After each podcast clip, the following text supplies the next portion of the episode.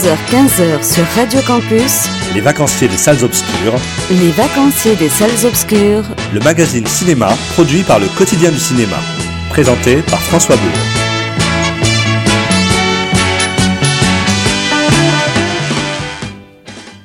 Bonjour à toutes et à tous, bienvenue dans cette nouvelle édition des Vacanciers des Salles Obscures, votre magazine cinéma estival du samedi après-midi sur Radio Campus.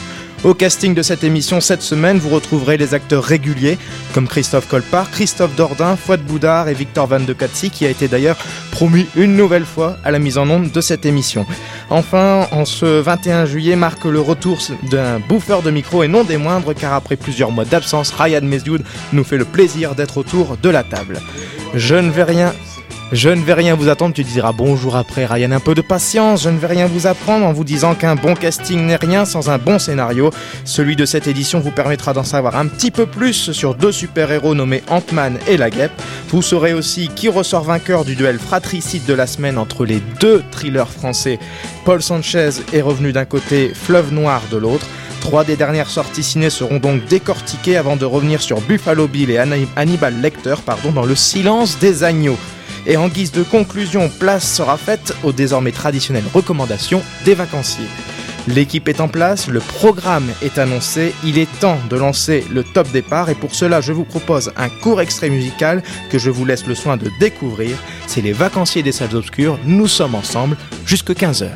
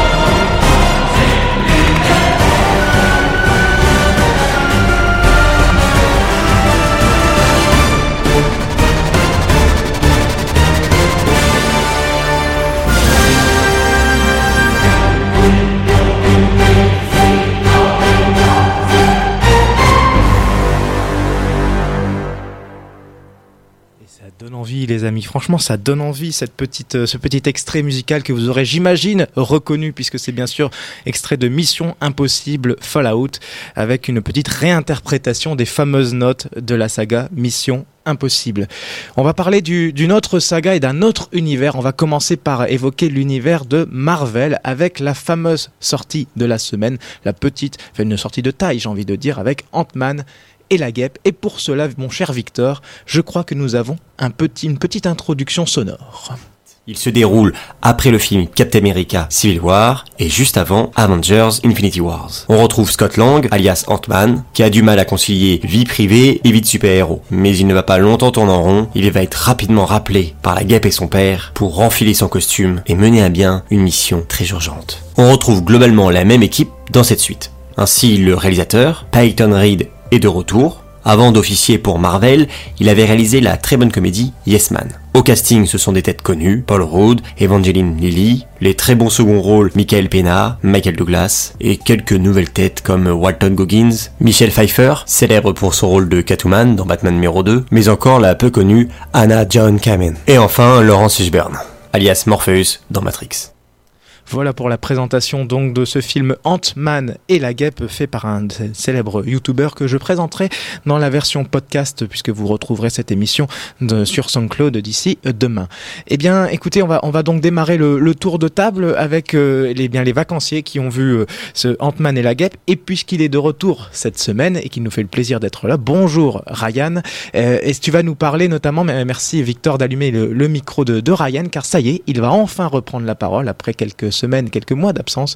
Ryan, qu'as-tu pensé de Ant-Man et la guêpe? Alors ici, on est face à quelque chose de plus petit, plus concentré, que ce soit dans les enjeux ou euh, dans la narration, puisque c'est quelque chose, c'est une histoire qui se passe en trois jours, où on essaye de faire revenir dans notre monde euh, un personnage disparu dans un univers microscopique. Donc c'est un film de poursuite où on va toujours chercher quelque chose, on va toujours chercher à régler un problème ou à échapper à des poursuivants. Et le problème c'est que malgré cette narration resserrée, j'ai trouvé ça très très ennuyeux et niveau mise en scène, j'ai trouvé ça vraiment très très plat. Alors c'est pas aussi lisible que ce qu'ont pu faire Ryan Coogler sur Black Panther ou le pompon, euh, les frères Russo sur euh, Avengers Infinity War. Mais je trouve que ça manque vraiment d'inventivité malgré les possibilités folles dont le scénario recèle, euh, dont le concept recèle, pardon. Et alors euh, Ryan, justement, ce, que tu, dis, pardon, fait un petit peu écho aux principaux retours qu'on a de la part des journalistes et des, euh, des, influenceurs euh, sur Internet, puisque la plupart d'entre eux font état d'un fade euh, Ant-Man et la guêpe. Alors bien, c'est pas l'avis. Euh, il y a quelques avis contraires, bien évidemment, dont quelques-uns vont s'exprimer autour de la table.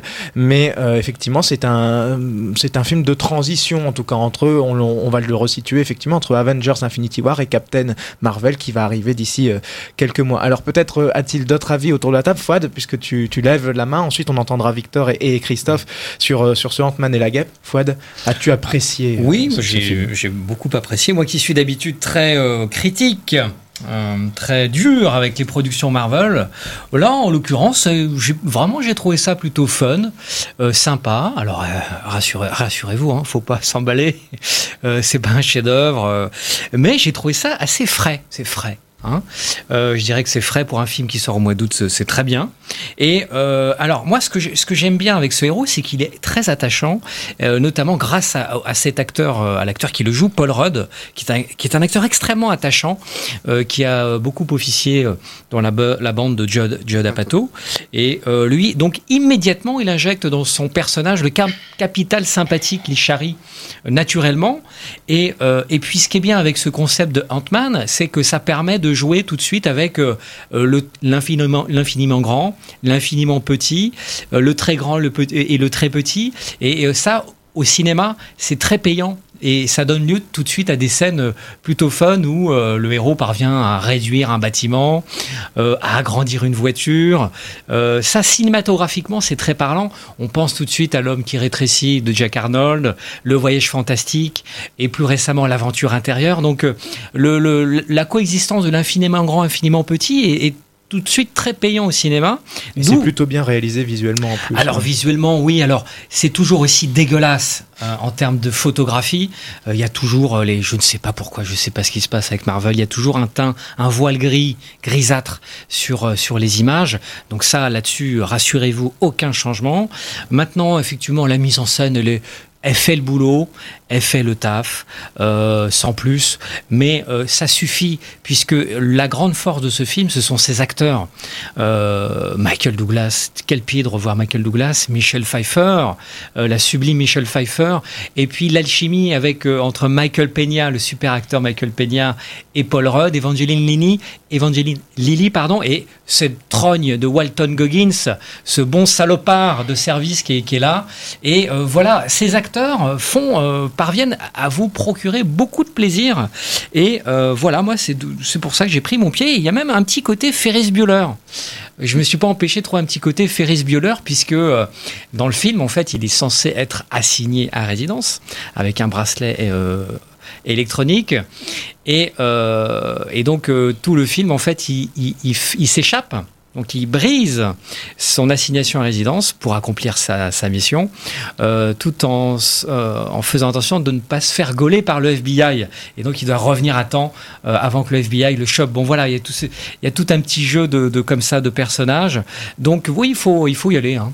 Alors, avant d'entendre l'avis de, Christophe sur notre Marvel Man, quasiment Christophe, puisque tu es le spécialiste de cet univers, euh, ici aux, aventuriers comme aux vacanciers d'ailleurs.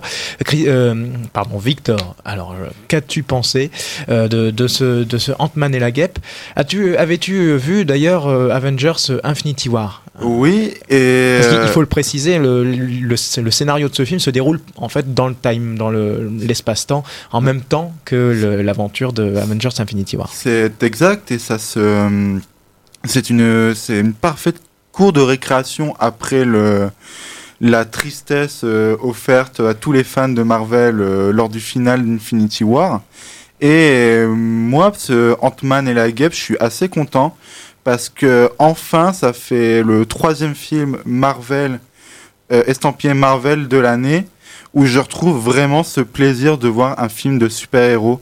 Parce que je pense qu'on a, depuis plusieurs années, on est toujours dans la même rengaine un peu de dire euh, que la mise en scène des films Marvel sont dégueulasses, c'est vrai, ça fait très série télé et on n'en peut plus. C'est toujours les mêmes schémas de, de scénario. Et là, en fait, même si, le, même si la mise en scène n'est pas extraordinaire, bah, j'ai l'impression que là, ils ont retrouvé vraiment ce sursaut de juste d'offrir du bon divertissement où on s'attache vraiment euh, à ces héros. On, les enjeux, alors les enjeux, ils sont peut-être pas foufou, mais ils ont euh, de quoi nous captiver euh, pendant euh, deux heures. On, s'amuse beaucoup devant ce Ant-Man. Alors tu l'as très bien dit, euh, Fouad, euh, Paul Rudd. Merci Victor, merci. Paul Rudd, il est juste. euh, moi, j'ai un plaisir fou à voir Il Paul génial, Rudd hein. jouer les les bras cassés, euh, gens attachants. C'est juste un plaisir. Le, le casting. Chaque personnage, le casting rend chaque personnage humain et même si c'est des archétypes de films de super-héros, bah on adore quand même les voir apparaître. Walton Goggins, on l'adore toujours voir euh, jouer les, les salauds.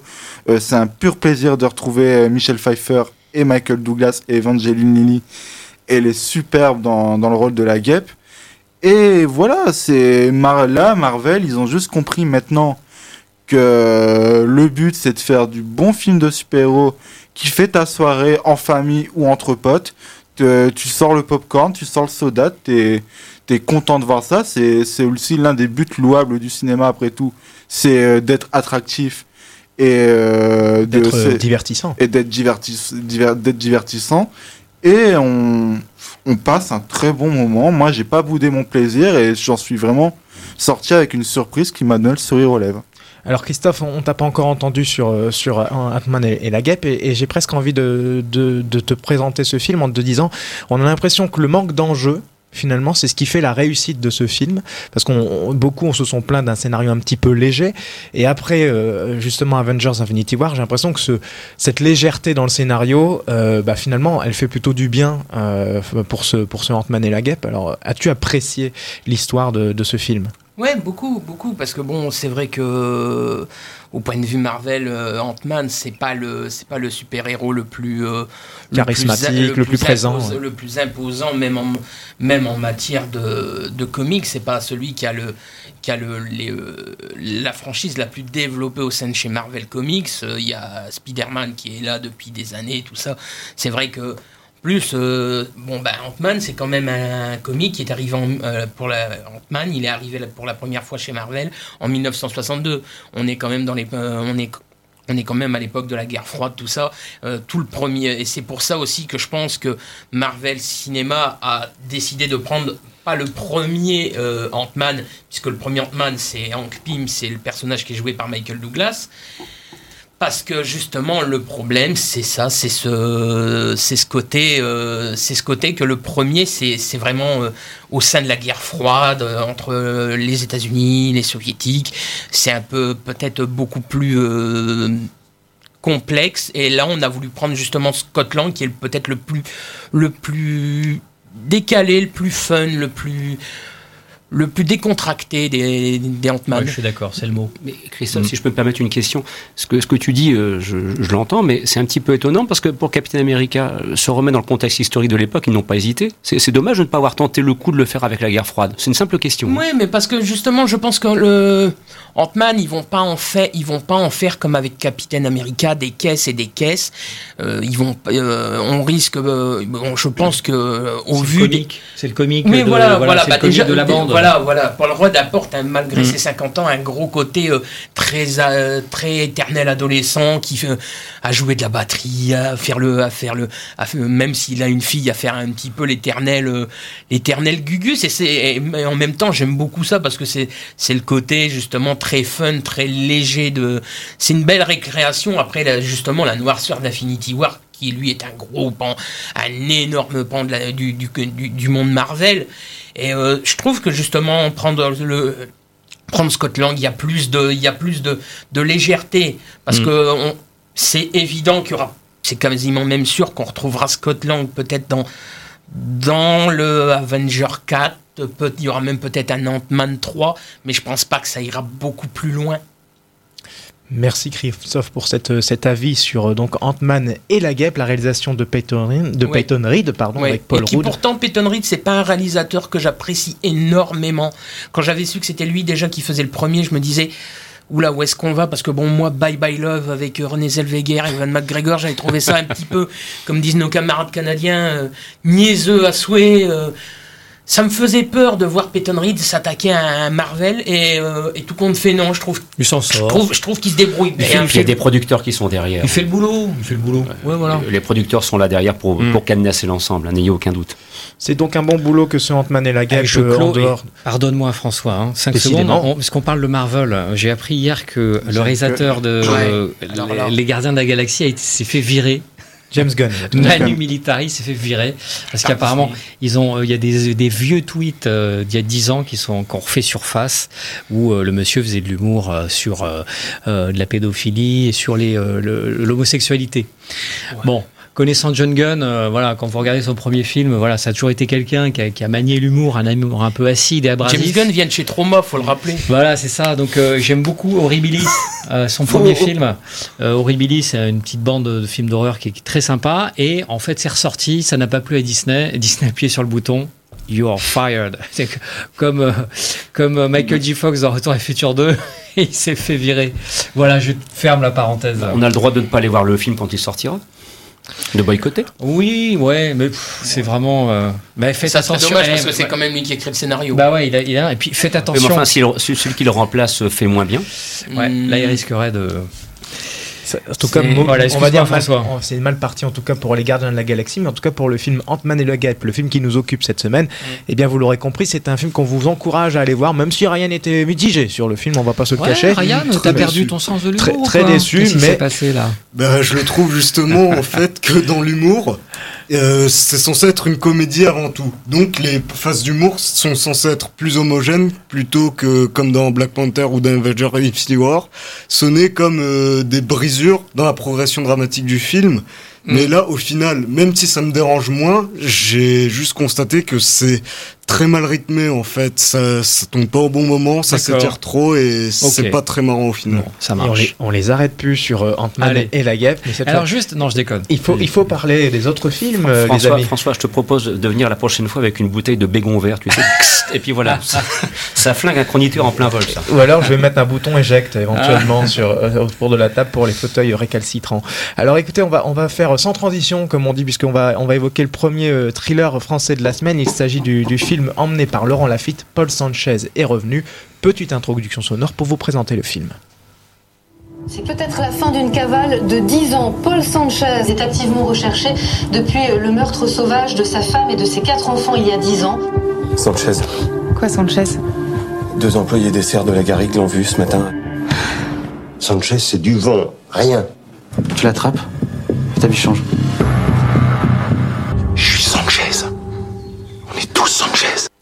Voilà donc euh, Paul Sanchez est revenu, réalisation de Patricia Mazui avec Laurent Lafitte, Zita Enro notamment et Philippe Girard. Alors tu es le seul, Victor, à avoir vu ce film, ce thriller français, le premier thriller de la semaine. Alors euh, écoute, euh, dans les médias, on nous a parlé d'une affaire euh, Dupont de Ligonnès, puisqu'évidemment ce film est inspiré, ou en tout cas s'inspire un petit peu de cette histoire, et c'est vrai que quand on regarde la bande-annonce, on y pense fortement. Euh, Qu'as-tu pensé, toi, de ce thriller emmené par Laurent Lafitte en premier rôle? Eh ben, j'ai beaucoup aimé. C'est, euh, tu parlais justement de, de, de, ce fait que les médias ont ramené ce film à Xavier Dupont de Ligonnès et à toute l'image, le culte euh, médiatique qu'on a pu euh, donner à, à, ce, à cette personne. Et en fait, Paul Sanchez est revenu, c'est un film qui parle exactement de ça. C'est l'histoire d'un type, donc Paul Sanchez, qui est accusé d'avoir euh, massacré toute sa famille, toute sa famille du jour au lendemain sans qu'on sache pourquoi, et qui est depuis porté fugitif dans toute la France. Il refait surface dans son village, dans son village de toujours. Et là, cette réapparition va euh, mettre en ébullition tout un petit village entre les gendarmes euh, les gendarmes qui sont à sa traque, les journalistes et les, euh, villageois qui ont peur. Et de ce fait, on commence le film comme un pur thriller, euh, pur western, pardon, digne des films de John Ford, mais transposé en, en pro, dans la France provinciale. Et ce sont pas de minces références. Et c'est une référence qui est revendiquée par euh, Patricia euh, Mazui. Et c'est totalement ça. On, les, les commerciales deviennent un peu euh, les saloons où tous les personnages se, se rencontrent tout le long et euh, se connaissent tous à peu près. On a les personnages de journalistes qui deviennent un peu les un personnage de journaliste qui est un peu une sorte de fouineur qui, qui se mêle dans l'histoire pour savoir ce qui se passe à tout prix. Puis on a bien sûr ce- cette euh, éternelle lutte antagoniste entre les, les forces de l'ordre qui représentent euh, la force, qui représentent le bien, puis cette figure de Paul Sanchez joué par Laurent Lafitte, qui est un peu le Liberty Valence euh, du Var en fait. C'est l'homme qui fait peur à tout le monde, qui, qui suscite le mystère et qu'on veut chercher à abattre à tout prix. Et Alors, il, faut, il faut préciser que ça se passe dans la région de Roquebrune sur, euh, sur Argent. C'est pour ça que tu, tu citais le, le Var notamment euh, dans ton intervention. Et d'un seul coup, en quelques lignes de dialogue, sans en dire plus, on bascule du thriller, enfin du western à la John Ford au thriller Hitchcockien, où euh, on a une véritable réflexion sur euh, comment doit-on euh, porter euh, médiatiquement des figures criminelles et surtout qu'est-ce que cette figure euh, portée euh, médiatiquement de manière assez conséquente fait chez monsieur et madame tout le monde? Et là, on bascule vers quelque chose qui est assez vertigineux chez euh, le personnage de Paul Sanchez, joué par, magistralement par Laurent Lafitte. Et on en, on- de ce basculement, il y a un truc qui m'a fait beaucoup, énormément plaisir, c'est qu'il y a vraiment cet effet de surprise, en fait. Et pas juste un effet de surprise euh, où c'est une, c'est un twist qu'on te balancerait en pleine figure. Non. C'est vraiment un, un rebondissement en plein milieu de film qui te fait voir le film d'un tout autre œil et qui te bascule vers autre chose. Et c'est, euh, oh, c'est, bien sûr, c'est un petit peu longué. Le film dure quand même deux heures et il faut s'accrocher. Mais euh, théoriquement, et c'est, vraiment quelque chose d'assez fascinant. Alors tu parlais, de, tu parlais de Laurent Lafitte, euh, Victor. Il faut savoir que Laurent Lafitte a fait des efforts sur ce film puisque le Patricia euh, Mazui lui a demandé de- d'avoir la, la figure du criminel en cavale. Donc ça veut dire un aspect fatigué et euh, on va dire vraiment euh, malpropre sur lui. voilà, truc euh, usé par le temps et par cette cavale qui a duré plusieurs mois, plusieurs années. Et effectivement, il a, il a fait des efforts sur lui. euh, il le dit lors des différentes interviews. Et lui-même, d'ailleurs, Victor, puisque tu, tu parlais euh, d'un côté, d'un côté western au début, et puis d'un thriller Hitchco- hitchcockien, pardon, sur la suite, c'est des références effectivement assumées, aussi bien par la réalisatrice que par les acteurs et du film, qui effectivement se sont retrouvés imprégnés, en tout cas dans un western, euh, au début du, du film, et tout au long d'ailleurs, au fur et à mesure. Mais oui, une fois de plus, hein, c'est la question classique que je me pose. Pourquoi avoir sorti ce film maintenant? Parce que franchement, ici, en mois de juillet, euh, bon voilà, est-ce que c'est vraiment le meilleur moment pour proposer ce qui semble être un film vraiment digne d'intérêt Euh, Voilà, en septembre, euh, regardez bien la programmation du mois de septembre, elle n'est pas extraordinaire. Je pense que c'est un film qui aurait mérité toute sa place. Mais il y a peut-être une explication. hein. Et c'est tout ce que les journalistes, en tout cas, euh, qui présentent le film, euh, s'étonnent également de voir, notamment parce que Ça vous avez un autre thriller français dont on va parler dans quelques instants, emmené par, euh, par euh, comment dire, euh, oh, je perds son nom. Vincent le- Cassel et Romain Duris. Merci euh, Victor.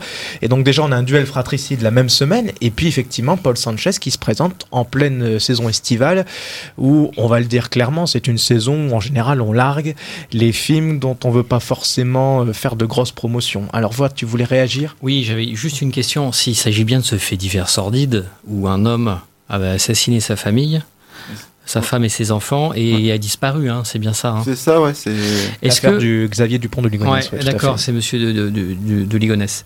Et est-ce qu'on en apprend C'est une étude de caractère C'est un film d'enquête euh, qui donne des pistes euh, où il le serait Ou c'est une. euh, quel est l'angle du film? Ben, L'angle du film, en fait, c'est vraiment de voir comment euh, un tel fait divers euh, provoqué sont le nombre d'années en fait. Parce que le meurtre pour lequel Pan Sanchez est accusé, s'est passé dix ans auparavant. Et là, dix ans plus tard, il ressurgit dans son, dans son village et on voit que son, sa- son apparition, relayée par euh, euh, les médias et par la gendarmerie, et ben c'est, on voit que ça provoque toujours autant le, une peur, une, inquiétude euh, et Et un mystère. ah, voilà, c'est ça, c'est vraiment la question du mystère et qu'est-ce qui provoque chez les gens en fait ce mystère qui est, on s'attarde pas vraiment sur euh, le meurtre. Au final, c'est plus une question de, de traque en fait sur. euh, Donc en fait, le film imagine et s'il revenait en fait, c'est ça c'est ça, D'accord. c'est c'est ça. Ok. Officiellement, le film fait penser à cette affaire, s'en inspire un petit peu, mais n'est pas une retranscription euh, des, des- des faits réels. euh, voilà. voilà en tout cas pour tout ce qu'on pouvait dire sur Paul Sanchez est revenu, la réalisation de Patricia Mazoui avec notamment Laurent Lafitte en premier rôle. Il est temps de passer à l'autre thriller français de la semaine. Il s'agit de Fleuve Noir, emmené, tu l'as dit Victor, par Vincent Cassel. Je connais bien Dany. Ah bon? Je lui ai donné des cours particuliers de français l'année dernière. En tant que professeur, euh, on devine pas mal de choses sans qu'il ait véritablement besoin de mots. Il s'est confié à vous? Sa famille est aveugle, elle l'étouffe. Je sais pas pourquoi ce monsieur vous dit ça. Peut-être que c'est lui hein, qui provoque ces humeurs chez mon fils. Si, si on fait cette battue, vous pensez qu'on qu'on peut retrouver son cadavre dans cette forêt? Pourquoi vous utilisez cette formule cadavre dans cette forêt? Jusqu'à preuve du contraire, on est là pour trouver des traces seulement. Vous avez trouvé plus fort que vous, commandant. Fleuve Noir, donc réalisation Eric Zonka avec Vincent Cassel, Romain Duris et Sandrine Kiberlin. Dans le casting de ce film, de ce thriller français, ce polar choc de l'été, nous annonce-t-on sur l'affiche. Alors, Victor, est-ce que c'est un polar choc? Alors c'est un polar drôle de l'été au final, euh, Ah ouais. pas ce fleuve noir euh, de Ah. l'été. Aucunement choc et c'est très dommage parce que euh, personnellement je n'ai pas vu de film d'Eric Zonka, mais moi je m'attendais vraiment à, un- à un film avec de si bons acteurs. On a Sandrine Kiberlin, on a Vincent Cassel et Romain Duris. Je m'attendais vraiment à un polar bien ficelé euh, qui est porté par de grands acteurs, un polar à la française en fait.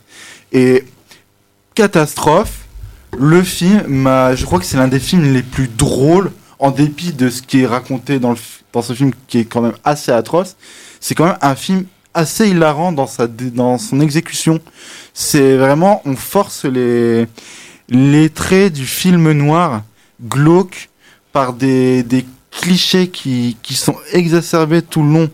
On n'en peut plus. Vincent Cassel joue un. Il y a Vincent Cassel qui joue un flic alcoolique. Et quand on connaît bien le jeu assez sanguin de Vincent Cassel, bah on voit plus qu'une caricature de lui-même. Romain Duris, alors lui, c'est un peu le pompon du film.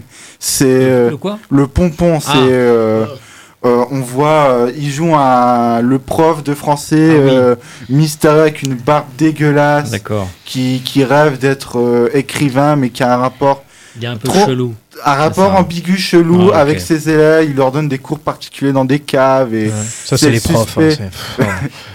c'est- euh, C'est genre Seven alors Je confirme. c'est c'est un polar qui essaye d'être. J'ai pas envie de faire quoi avec toi. Ni avec Romain Duris. C'est les nouvelles techniques pédagogiques. C'est la, vie- c'est la vie rêvée des anges, mais nouvelle version. Parce qu'on parle d'Eric Zonka. hein.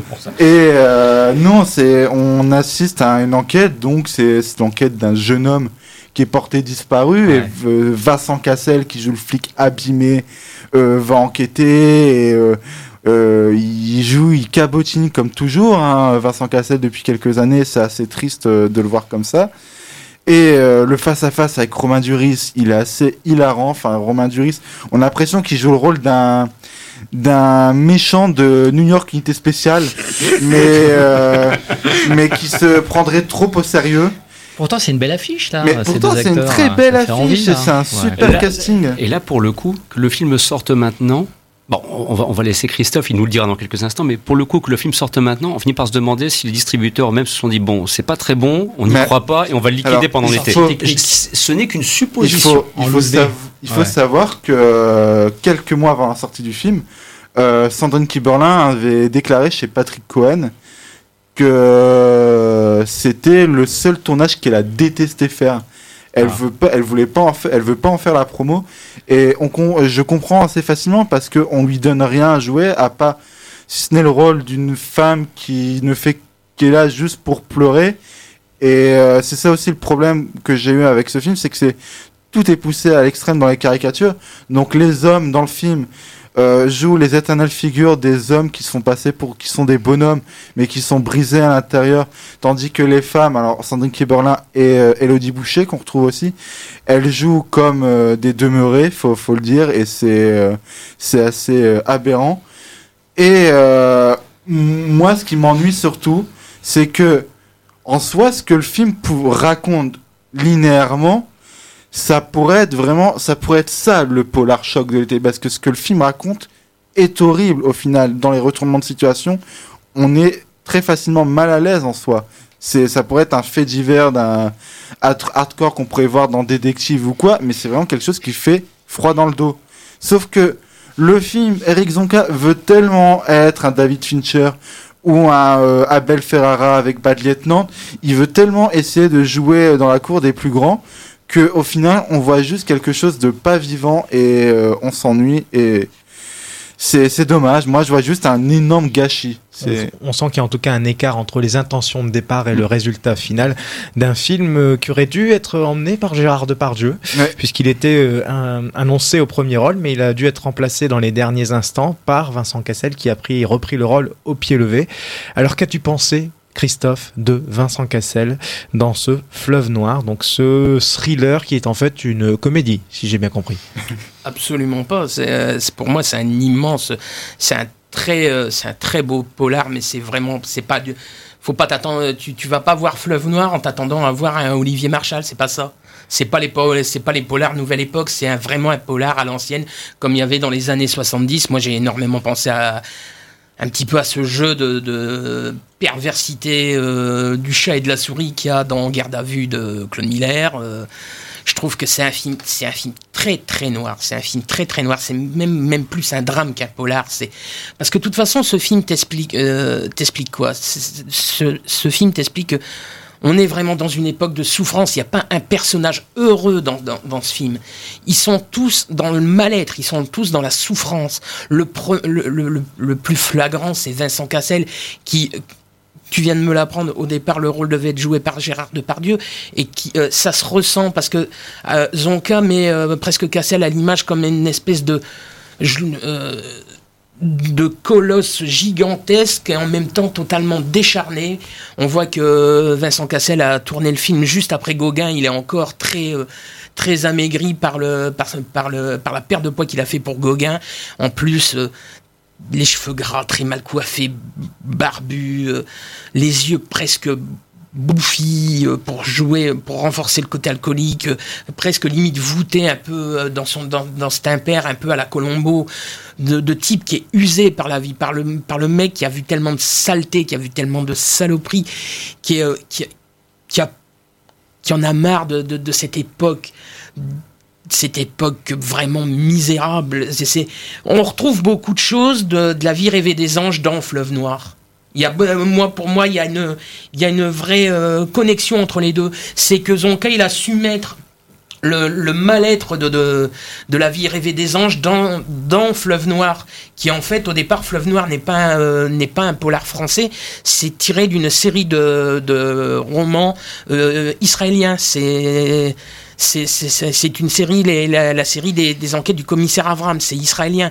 Et on sait que les auteurs de romans euh, policiers israéliens, c'est souvent des ambiances, mais tellement noires que c'est même euh, limite réputé pour être inadaptable au cinéma. Et pourtant, moi, je trouve que Zonka a vraiment su transposer l'univers israélien dans, une, France. Euh, voilà. C'est vrai que là, c'est aussi c'est très sombre, c'est très gris c'est voilà, tu vois qu'il y a aucun personnage heureux, que ça soit que ça soit euh, Vincent Cassel, que ça soit Romain Duris, cette espèce de petit prof qui qui, qui, ne jure que par les par les grands auteurs comme Kafka, tout ça, qui rêve d'écrire mais qui n'écrit pas, qui est qui a été obligé de de, de son sanctuaire, son bureau, là où il donne ses cours, là où il écrit, il est obligé de le reléguer euh, pour la chambre du bébé. Et ça, le, ça l'agace parce que euh, sa femme l'a, l'a relégué à devoir aller donner ses cours et écrire euh, à la cave, presque, presque comme, un, presque comme une passion honteuse. C'est, c'est un film très noir, c'est un film très dur. C'est pas vraiment un polar, c'est même plus un drame psychologique. Mais vraiment, on a vraiment l'impression que que ça soit Romain Duris, que ça soit et surtout Vincent Cassel, ils sont hyper habités par leur rôle. Après, c'est sûr que c'est un film, c'est pas un film où tu vas, c'est pas un polar nouvelle, euh, nouveau genre comme, euh, comme les adaptations de Granger avec les Rivières Pourpres ou du Olivier Marshall où t'as as 36 000 courses poursuites et compagnie. C'est vraiment un polar psychologique. Voilà en tout cas pour euh, ce, film. Je, suis désolé, je vais mettre un, donner un petit coup d'accélérateur puisqu'il est 14h passé de 37 minutes. Et Victor, on va passer directement à la piste suivante sur la piste sur le, signeur, le silence des agneaux, pardon, parce que, eh bien, comme je le disais, le, temps file et on va donc passer à la, séquence rétro de cette émission. On avait choisi de vous parler euh, du silence des agneaux, euh, où on va retrouver donc Hannibal Lecter et Buffalo Bill. Alors, il me semble, Victor, qu'on a un petit, euh, un petit élément sonore pour présenter un petit peu le film pour ceux et celles qui ne le connaîtraient pas, le film sorti en 1991 série terrifiant et fascinant, devenu l'un des plus grands méchants de l'histoire du cinéma. Une course contre la mort pour sauver une jeune femme des griffes d'un monstre. Cinq Oscars majeurs dont meilleur film, meilleur acteur et meilleure actrice. Arrêtons-nous sur Le silence des agneaux, chef-d'œuvre adapté du roman de Thomas Harris. Mais merci pour euh, à nos amis d'Allociné qui ont fait cette petite présentation dans un de, de leurs modules, euh, qui, qui, est d'ailleurs de, très bonne euh, facture. Qu'avez-vous remarqué Il me semble que c'était le, le, nom du, du, module en question sur toutes les petites spécificités de ce film? Alors, on, il est proposé, je crois, en version restaurée au Majestic dans le cadre d'une rétrospective. Victor, tu souhaitais nous, nous en parler, et puis j'invite tous les vacanciers éventuellement qui le souhaitent à évoquer ce, ce film pendant une dizaine de minutes. Et puis puisqu'après nous nous passerons aux recommandations. Alors Christophe, vas-y, je t'en prie. Oui, bah alors là, euh, là, chers amis, on a choisi euh, la référence. Autour de cette table, il y a quelque temps de cela, et Victor y participé, on se, posait des questions euh, par rapport à un renouveau du cinéma gore, du cinéma fantastique, du cinéma d'horreur, du cinéma qui fout la trouille, entre guillemets. Bah, avec Le silence des agneaux, euh, on a vraiment la définition euh, extraordinaire qui a maintenant 27 ans déjà quand même, enfin c'est 26 ans, 26 ans que le film est sorti en salle. On se dit mais c'est quand même incroyable ô combien ce film, on le revoit encore aujourd'hui et ô combien encore aujourd'hui, il vous fait peur. Alors bien sûr, il y a de temps en temps des moments où il y a des accès de violence, parce que c'est le propre, du genre. Mais moi, surtout, la, terreur, elle vient de l'interprétation d'Anthony Hopkins et de la mise en scène de Jonathan Dame, qui justement parvient par petites touches subtiles à faire monter la pression, à faire monter la tension. En plus de ça, en, en traitant aussi l'ensemble de ces personnages avec une bienveillance qui fait qu'ils sont quasiment à égalité. Genre, Scott Glenn existe tout aussi bien que Jodie Foster, que Anthony Hopkins dans, dans, dans, dans le film. Et puis, moi, ce qui m'a vraiment, euh, vraiment frappé à l'époque, c'est à la fois le soin apporté à la photographie, mais aussi à l'ambiance sonore. Parce qu'il faut rappeler aussi que la partition musicale du Silence des Agneaux explique aussi pour beaucoup, Howard Shore, une fois de plus, le grand, explique aussi pour beaucoup le succès qu'a ce film. Et quand on le revoit encore aujourd'hui, on mesure, on mesure au combien c'est, euh, quand on emploie parfois le terme de film culte, qui est un petit peu trop souvent utilisé à tort et à travers, bah là je pense que cette fois, avec euh, Le silence des agneaux, l'expression de film culte, voilà, euh, c'est pleinement justifié. Fouad? Alors moi, c'est, euh, je l'ai peu vu ce film et, étrangement, je l'ai vu après Hannibal. Donc vraiment, je l'ai découvert tardivement, euh, Le Silence des agneaux, au début des années 2000. J'ai, vu Hannibal au cinéma, euh, le Hannibal de Ridley Scott, qui est la suite, et j'ai donc et j'ai vu Le Silence des agneaux après. Je l'ai revu pour l'émission. Et ce qui était assez fascinant, c'est que du coup, j'ai pu recoller les morceaux à rebours sur en fait l'influence qu'a eu ce film. Parce que moi, je pensais à Seven à, la tension, euh, vraiment à la moiteur, l'horreur de Seven, puis la musique de Ward Shore euh, renforçant la, filiation. Et euh, j'avais l'impression de regarder le film Le Papa de, de plein d'autres petits-enfants, en fait. Et alors, ce que j'aime dans ce film-là, c'est évidemment les acteurs. Les acteurs, alors, j'ai pas eu peur, mais parce que je pense que depuis, voilà, on, est allé très très loin dans l'horreur. Excuse-moi, c'est pas une peur du style oh mon Dieu, voilà, on va se planquer. Non, c'est une, c'est quelque chose d'insidieux parce que ce que l'on nous montre, c'est pas quelqu'un qui est en train de découper en petits morceaux, quoi qu'on se doute qu'il soit capable de le faire. hein. Mais Ouais. il n'y a pas de surenchère, il n'y a pas d'effet gore exagéré comme dans d'autres, comme d'autres films où on a pour but de faire bondir le spectateur en salle. Moi, ce qui me frappe toujours encore aujourd'hui, c'est la puissance de la peur. Voilà cette petite peur qui, qui peut se dire mais nom de Dieu, ça doit exister quand même des gens comme ça. Ça doit Eh exister. Et, oui. quand on sait que c'est un film qui est une espèce de matrice du serial killer, quand on sait combien de serial killers existent aux États-Unis, on les recherche depuis maintenant tant d'années, c'est là où le film fait peur, selon moi.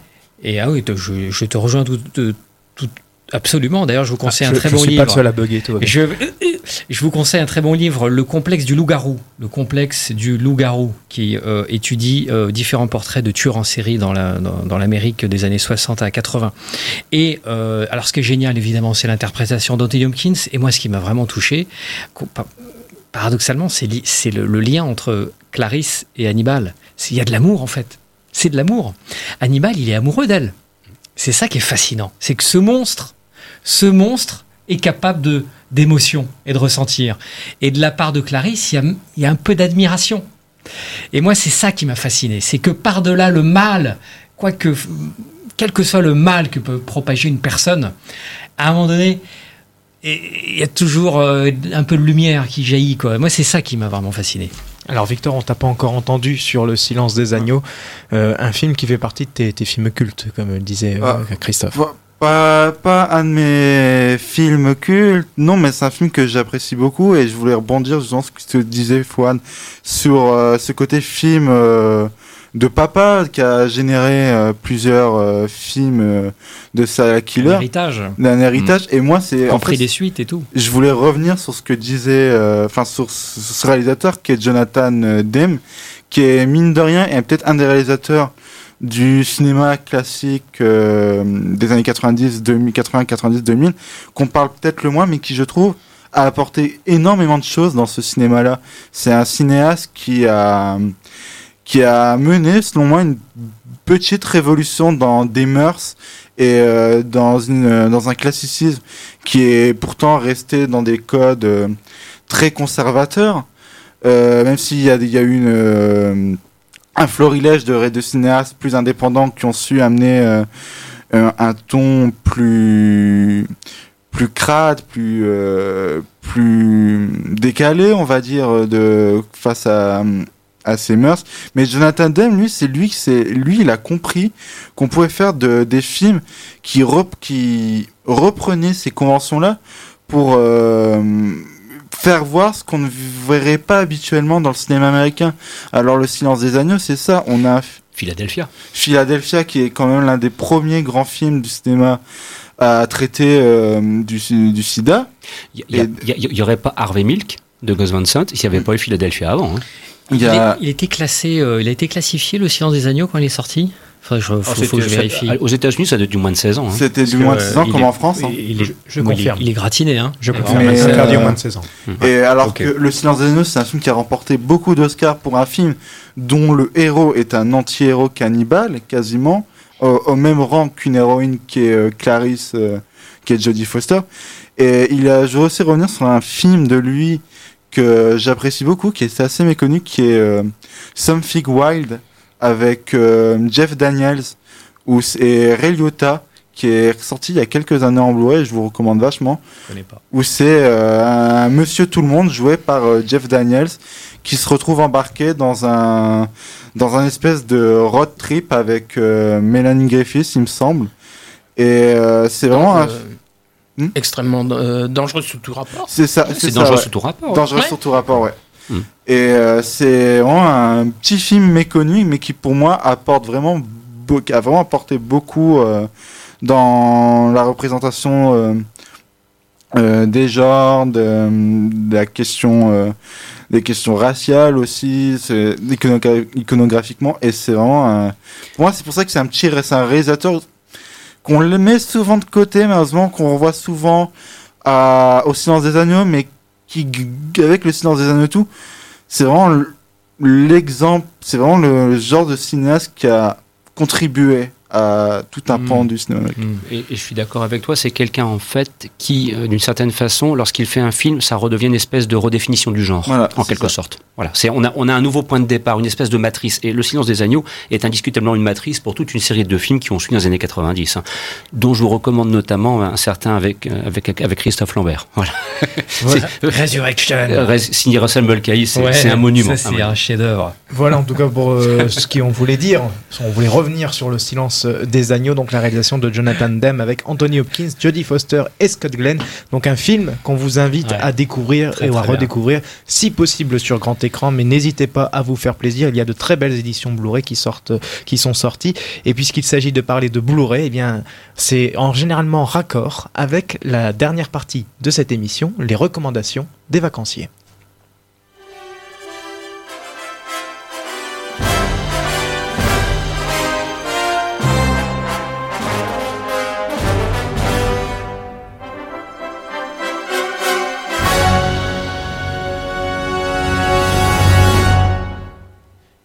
Commencer ces recommandations, je vais donner la parole à Ryan, puisque Ryan, tu voulais nous parler d'un film euh, Battleship Iceland qui est sorti le 14 mars 2018, mais qui va être à redécouvrir en Blu-ray, il me semble, ou qui est à redécouvrir en Blu-ray, film sud-coréen. Alors je ne vais pas m'amuser à prononcer les noms, ça je vais laisser euh, éventuellement, euh, s'il veut s'amuser à faire ça, euh, Fouad, euh, prononcer les noms des, des réalisateurs sud-coréens et des acteurs sud-coréens de, de ce film. Sinon, film- inexorablement, tu vas te planter. voilà. Et donc, c'est un chef-d'œuvre, virtuose, et puis qu'on nous annonce sur l'affiche. Alors, avais-tu apprécié ce Battleship Iceland? Tu me dis oui. Alors, vas-y, je t'en prie. À toi la parole, Ryan. Alors c'est bien simple, c'est ce que j'ai préféré euh, cette année pour le moment. Euh, donc on se rappelle tous qu'on, je pense qu'on était nombreux à en tant qu'amateurs du cinéma sud-coréen à l'attendre sa sortie au cinéma, mais malheureusement on s'est retrouvé qu'avec une seule salle en France, en tout cas en première semaine, le Publicis Cinéma des Champs-Élysées. Donc j'ai eu la chance d'être euh, au bon endroit au bon moment. Mais Une salle en France, hein, ouais, la seule. Une seule. Enfin, il a tourné un peu à Avignon, mais au total, c'est- c'est 2800 entrées en gros. On a été des. C'était un truc de privilégié de pouvoir le voir au cinéma. Alors, Battleship Island, c'est le nom d'une île minière exploitée par l'armée japonaise pendant la Seconde Guerre mondiale pour alimenter son effort de guerre grâce à des déportés sud-coréens réduits en travaux forcés. Et la grande force de ce film de Ryo Seung-wan, c'est qu'il a choisi de ne pas se laisser cadenasser par son contexte historique euh, au détriment de la dimension cinématographique de son œuvre.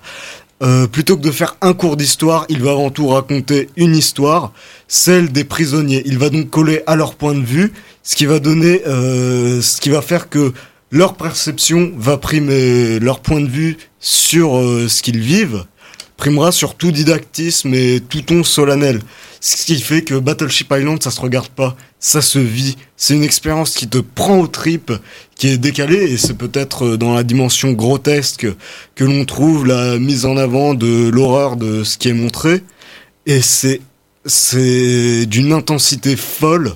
C'est l'histoire d'un peuple, euh, d'un micro-peuple qui doit apprendre à se délester de toute figure, euh, de toute figure de, chef pour mener ses combats, puisque leur salut, il ne viendra pas d'un meneur, il viendra de eux. Et donc c'est un spectacle enragé à la transcendance communicative euh, qui vous laisse, euh, qui sèche le spectateur et qui est de plus en plus intense. C'est bouleversant. Ça remet l'émotion euh, au devant de la scène. Voilà donc pour Battleship euh, Iceland à découvrir en Blu-ray. Alors Fouad, tu as eu l'occasion de regarder le nom du réalisateur et, le nom du sûr, casting. C'est tout à fait, c'est simple, Mais c'est évident. mais je Hein t'en prie, C'est limpide. Alors, Battleship Island, C'est réalisé par c'est réalisé par Ryo Sang-wan Très bien. Et il y a avec dedans Jun Ki-song, Très bien. Suwan Kim, Très bien. Young Ming Wang. Yo Ming Wang. C'est Je ça. pense que tu es bon pour le doublage du renouveau de Bruce Lee. Tu vois, Voilà. par exemple, si on fait une nouvelle copie, tu vas y arriver. Voilà, en tout cas pour ce film qui balade. Ah ouais, euh, Battleship Island, hein, franchement, ouais. Bah, je vais l'acheter là, je vais l'acheter. Effectivement, c'est un film qu'on vous recommande à découvrir en Blu-ray donc prochainement. Et puisqu'il s'agit de Blu-ray, je vais me tourner vers Christophe puisque jusqu'à présent tu nous as fait des recommandations Non, Blu-ray. Est-ce Pas que- cette semaine. Alors as-tu des- d'autres recommandations éventuellement? Oui, il y a cette semaine, il y Pas a. cette semaine, c'est un film de qui ça? Bon, faut- tu de, de Sam Carman à la petite semaine. Voilà. Euh, non, cette, euh, voilà, cette semaine, je voulais vous recommander. euh, bon, c'est pas un grand film, mais c'est que moi, pour moi, je trouve, euh, je trouve, euh, je trouve ça assez intéressant. Euh, je vous recommanderais bien Break de Marc Fouchard, qui, qui est sorti cette semaine sur les écrans. Oh mon dieu. C'est- Ouais, c'est euh, bah pour moi Break ça a tout du, du film de danse euh, français comme euh, comme on euh, de toute façon chaque décennie a eu le sien hein. les années 80 ont eu euh, tous en scène avec euh, de, de Michel C'est Lang le dessin animé, ça non Euh, ensuite, euh, dans les années 90, il y a eu The Dancer avec Mia Fry. Euh, les années 2000 ont eu Le Défi de Biancali. Là, euh, les années 2010, on break de, de Marc Fouchard, qui est, euh, qui est pas un mauvais film. C'est bon, c'est vrai que ça a tout du, ça a tout du nanar, mais euh, du nanar dans le sens, dans presque dans le sens beau et propre, euh, noble du terme, parce que euh, c'est vrai que c'est une histoire tout ce qu'il y a de plus basique, euh, même un petit, c'est même un petit peu exagéré, mais bon, la, la réalisation est, je trouve que la façon, on voit, voit que Marc Fouchard a quand même mis 15 ans à, accoucher du film, à trouver des financements, à devoir faire euh, plusieurs réécritures du scénario pour, euh, pour trouver des, des financiers. Ça se reçoit un petit peu parce que bon, c'est vrai que l'histoire est un petit peu depuis obsolète parce qu'il y a eu beaucoup de films euh, dans le même genre qui sont passés. Mais je trouve que c'est filmé avec une, une belle, euh, une belle tendance à faire, euh, à faire envie de, de, de, de mélanger tous les styles musicaux, euh, de danse, tout ça. C'est très intéressant. Voilà, euh, Christophe, la recommandation de Christophe, euh, la réalisation donc de Marc Fouchard, Break avec notamment Sabrina Ouazani. Euh, on va essayer de faire rapidement un petit tour de, de- de tous. Victor, tu voulais parler d'un autre film Alors, qui sort cette semaine, Comme As You Are. Comme, Euh, comme As You Are, c'est non, ce n'est pas un biopic sur euh, le groupe Nirvana. C'est un, c'est le film qui a eu le grand prix au festival de Sundance cette année, qui vient d'arriver euh, sur nos écrans. C'est euh, réalisé par euh, Désiré Akavan et c'est un film que je recommanderais pour euh, la nécessité, de son sujet, qui est, qui parle des centres de rééducation que, aux États-Unis qui existent encore malheureusement euh, maintenant, où on envoie des ados euh, pour les guér- guérir entre guillemets leur homosexualité vers une éducation plus chrétienne, plus hétéro. Et on suit donc l'histoire d'une adolescente, Cameron, qui est jouée par Chloé Grace Moretz, qui va se retrouver subitement dans un de ces camps-là, dans les années 90, et va devoir apprendre à s'adapter et à lutter contre, euh, contre cela. Et c'est un film qui pourrait peut-être, qui, qui aurait pu être plombant pour un sujet qui est quand même triste et très difficile. Mais le film arrive justement à, par le fait que ce soit le parcours d'une, d'un personnage, à, euh, être plus, à avoir un traitement plus léger, plus, euh, plus reculé, sans, sans jamais oublier de, de montrer, nous mettre en pleine face euh, cette gravité. Et c'est un film que je recommanderais vraiment pour un jeune public. C'est vraiment une bonne petite surprise euh, à voir sur les écrans. Voilà, découvrir donc cette semaine comme As You Are, film qui est sorti avec notamment Chloé Grace Moretz, qu'on avait, je crois, retrouvé dans euh, dans d'autres comédies euh, françaises, notamment le, Non. la comédie avec Zac Efron. Il me semble que c'était elle. Euh, les- Nos pires voisins. Nos pires Ah, voisins Nos 2. pires voisins semble. 2, ouais. Alors, suite des recommandations avec celle de Christophe euh, Dordain, pardon, excuse-moi. Je fais, je fais ça en deux étages en rappelant tout d'abord que vous pouvez gagner vos places pour aller voir Comme As You Are actuellement sur le quotidien du cinéma. C'est un concours national qu'on propose depuis plusieurs jours, ceci dit Très en bien. passant. Voilà, corporate, corporate. Je fais très vite. Euh, depuis quelque temps, il y a pas mal de reprises de films de Lino Ventura. Et dans quelques jours, on va pouvoir retrouver Les Grandes Gueules, signé Robert Enrico, où Ro- Lino Ventura affrontait Bourville. Ça se passe dans les Vosges, et ça, c'est un putain de western à la française. Voilà, je vous en dis pas plus, mais il y a aussi du Michel Constantin, il y a du Jess Anne, il y a la très belle Marie Dubois. Bref, c'est un film vraiment admirable, et revoir ça en salle, c'est une véritable bénédiction. C'est dit. Voilà, et on termine la recommandation par celle de Fouad. Fouad, tu as 2 minutes 30. Un film Netflix, Tonnerre de feu. Netflix. Tonnerre de feu de John Badham, 1983. Warren Oates. Ou avec Warren- le dernier rôle de Warren Et Roy Oates. Scheider. Et alors, dans le premier classique, le dernier numéro du premier classique, il y a un article très fourni sur euh, Tonnerre de feu, un film que j'ai raté en fait, que je, vraiment, je le connaissais de réputation. Je savais vaguement que c'est le film qui avait inspiré Supercopter. Il en a d'ailleurs tiré, et- été tiré une série Tonnerre de feu qui a duré une saison, et je n'avais jamais vu le film. John Badham, qui plus un, réalisateur qui m'a jamais vraiment très emballé, mais je me dis bon allez, on, va, on regarde. Et c'est absolument génial. Malcolm McDowell. Avec Michael McDowell, Warren Oates, Daniel Stern, le, le méchant de Maman j'ai raté l'avion, le comparse de Joe Pesci dans Maman j'ai raté l'avion. Et c'est un film absolument génial, euh, avec des scènes de vol. Donc ça, Tonnerre de feu, c'est un, un, ça se passe dans, à Los Angeles sur toile de, sur fond de tension raciale et de violence.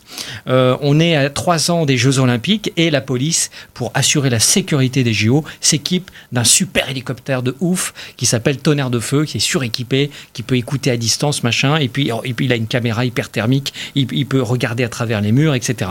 Donc, euh, Roy Scheider, qui est un pilote ancien du Vietnam, est chargé de lancer, de tester cet hélicoptère, mais il s'aperçoit qu'il y a une machination derrière tout cela, que le gouvernement, le FBI, la CIA, les Special Services, eh bien, ils, ils ont d'autres plans. Et donc, ils décident de voler cet hélicoptère. C'est un film alors, vous allez voir, dans ce film-là, c'est simple. Il y a des scènes qu'on ne verra plus jamais dans un, dans, sur un écran de cinéma. Plus jamais. Des scènes de vol tournées en live. C'est que du 100% live. Hein. Il y a très peu de plans truqués. Dans, à, il pilote à 8 mètres d'altitude. Il se faufile entre les immeubles de Los Angeles. Il y a des scènes de poursuite en, en hélicoptère qui sont vraiment dantesques. C'est le chef cascadeur James Gavin qui les a coordonnés. C'est celui qui travaillait sur les têtes brûlées. Absolument. Ah bah, je comprends. Et le chef-op de Scarface, John Alonso excellent chef-op. Regardez Tonnerre de Feu, c'est absolument hallucinant. Et c'est disponible sur Netflix. Sur Netflix, absolument, et puis ou DVD, Blu-ray très facilement. C'est un film à redécouvrir, donc d'urgence, oh oui. si j'ai bien compris, les, oh pour la, la, la dernière recommandation de la semaine. Et c'est ainsi que se termine cette émission.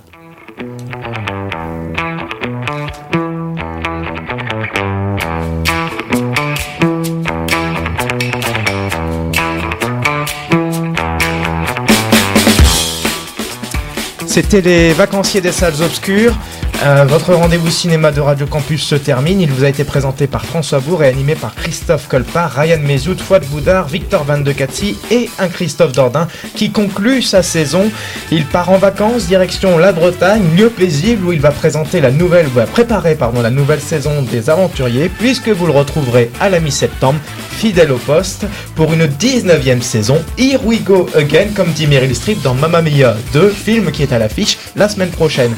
D'ailleurs, pour ma part, je vous retrouve avec l'équipe des vacanciers le 28 juillet. Et en attendant samedi prochain, je vous donne rendez-vous sur le site quotidienducinéma.com avec ses critiques, ses concours et ses news pour ne rien rater de l'actualité ciné estivale. Dans quelques instants, place à la suite des programmes sur Radio Campus. Bon après-midi sur notre antenne. À la semaine prochaine. Salut.